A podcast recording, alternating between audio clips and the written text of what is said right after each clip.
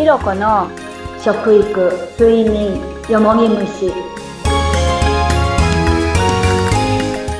いかがお過ごしですか？インタビュアーの水野紅子です。よ鈴木ひろこです。よろしくお願いします。ろしくお願いします。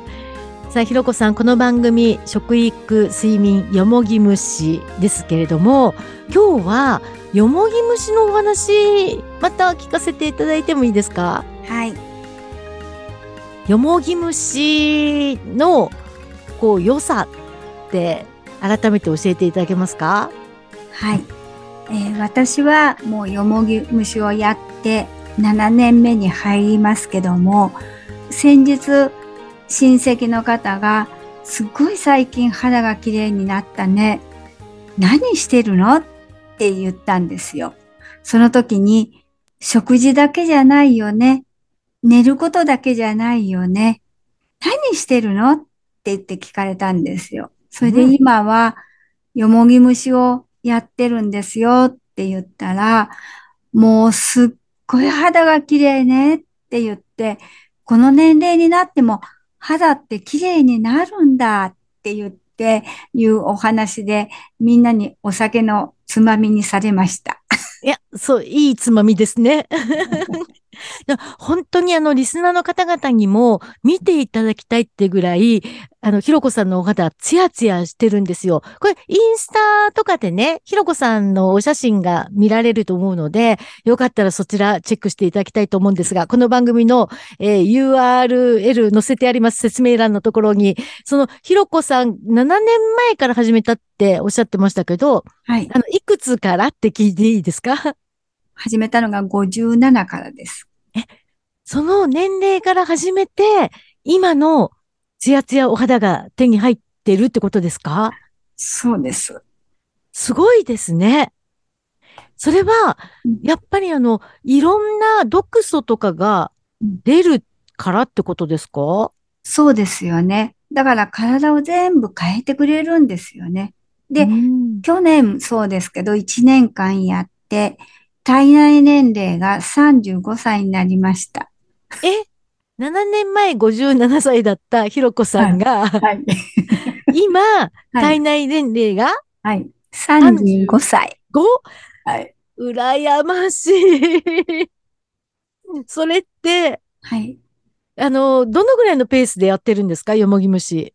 えっと、去年は、うん。もう1ヶ月の15日やりました、ちゃんと。あ、じゃあ月半分ぐらいってことですか？はい。おーやっぱりね、何でもそうなんですけど、うん。結果を出すためには、コツコツと、やうんっぱやるっていうことが、人生の皆さんにお伝えができるのかな。やっぱ途中でもう結果が出ないからやめちゃうっていうことじゃなくて、うんコツコツやっぱやり続けるっていうことが、あの、いろいろいい結果につながるのかなっていうのは思います。うーん。大事ですね。本当にね、続けるって、なかなか難しいことでもね、ありますしね。そうですよね。やっぱ時間がなかったり、ああ、めんどくさいって思ったら、やっぱり何でもそうなんですけど、できないっていうことは確かです。うーん。ただ、結果が見えてくると、うんこれが楽しくなってきますよね。そうですよね。うん。それが、このよもぎ虫も、結果が見えてくるものであるってことですよね。ひろこさんを見ていると。そうですよね。やっぱそういう結果が出るし、やっぱ、あの、ダイエット、ダイエットって言いますけども、はいこのよ、よもぎ虫で十分ダイエットできます。え、そうなんですか？はい。私、7キロ痩せましたよ。えよもぎ虫だけで。汗が出るからですか？そうですよね。代謝が良くなるから。太るっていうことは、代謝が悪いから太るんですよ。ということは、うんこう体を温めて、うんあの、よもぎ虫、よもぎ虫って今私たち、あの、普通に話してますけども、うんよもぎで体をこう、蒸すっていうかね、温める、こう、お尻のところから下から、こう、体の中によもぎの蒸気を入れてくっってことですよね。そうです。そうすると、もう腸のあたりからどんどんと温まっていってうん、体が元気に動いていくってことですか。そうですよね。へえ。となると、こう、いろんなものを我慢して我慢してじゃなくても、こう、痩せやすい体にも持っていけるということでしょうか。でもね、うん不思議なことに、はい。今ストレスの溜まる時代ですよね。はい、本当にそうですね。はい。でも、このよもぎをやると、うん。ストレスが溜まってる。あ、今日は誰かと会った、疲れちゃったっていう時は、体って正直だから、体温が全然上がらないんですよ。もう普通は、よもぎ虫をやるとどのぐらいまで上がるんですか、だいたい私、だいたいやると、36度6分で15分やると、38度5分までは行くんですよ。え、そんなに上がるんですか？はい。それで、その後の15分、うん。合計30分ですけど、その時には40度か39度8分までは行くんですよ。でも人に会った後は、やっぱり、あ、疲れたなって思う時は体温上がりません。へえ、不思議ですね。はい。ということは、こう、まあ、ストレス溜まってるってなかなか気づけないじゃないですか。やっぱり体疲れたなっていう時でも、あの、今日動いたから疲れたかなぐらいで、ストレスってあまり思わなかったりするんですけども、バロメーターになるってことですよね。そうですね。早く気づくことができる。はい。もう、それは、じゃあ、そうなった時には、体温が上がらなかった。じゃあ、ちょっと、いっぱい寝ようかとか、こういうものを食べようかっていう、こう、工夫がしやすくなるっていうことですかね。そうですね。もうそういう時には汗も出ないし、うん。だから他のことでちょっとリラックスしようかなっていうとこですよね。うんちなみに、その30分ぐらいよもぎ虫をやって、そのぐらい体温が上がるって、ちょっとね逆に心配になっちゃったりもしますけども、ふらふらしたりとかしないんですか？いや、しないです。それ、すぐにもう、こう、うん冷めると、さーっと体温が普通に戻りますので、そうなんですね。はい。よもぎ虫に入ってる間の体温です。ああ。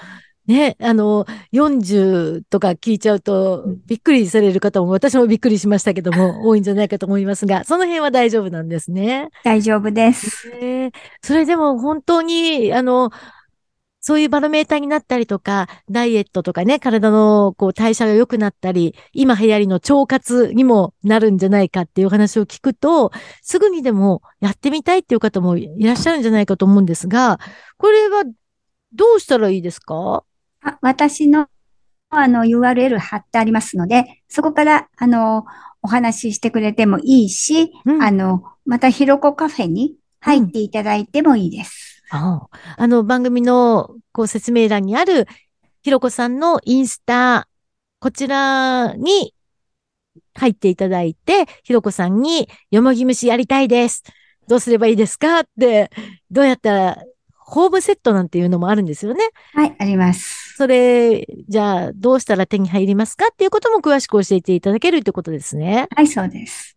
あとは、えー、ひろこずカフェっていうお言葉がありましたが、第2、第4月曜日の15時から16時、ズームでひろこずカフェを開催されているっていうことで、そうするともうひろこさんと直接お話ができるっていうことですから、このよもぎ虫もどうしたらいいかとか、詳しいことを教えていただける直接ってことですね。はい、えーこのひろこずカフェのズームミーティングの、えー URL も番組欄の説明のところに載っていますので、こちらもぜひチェックしていただいて、第2、第4月曜日15時から16時、もしお時間があったら覗いてみてください。これね、なんかあの、これ今15時から16時ってなってますけども、夜もやってほしいな、なんていう声も出てるんですよね。はい。そういった声も上がってきたら、また増えたりしますか？そうですね。そしたら時間を変えたり、2回やってみたいなとも思ってます。はい。リスナーの方は遠慮なく、まずはひろこさんに、こうしてほしい、ああしてほしいっていうね、要望を伝えていただくといいのかな？いいんですかね？ありがとうございます。改めてリスナーの方にメッセージをお願いします。やはり皆さん寒いですけども、健康が一番ですので、また一度何でも悩みのある方は言ってください。お待ちしてます。はい、今日もありがとうございました。ありがとうございます。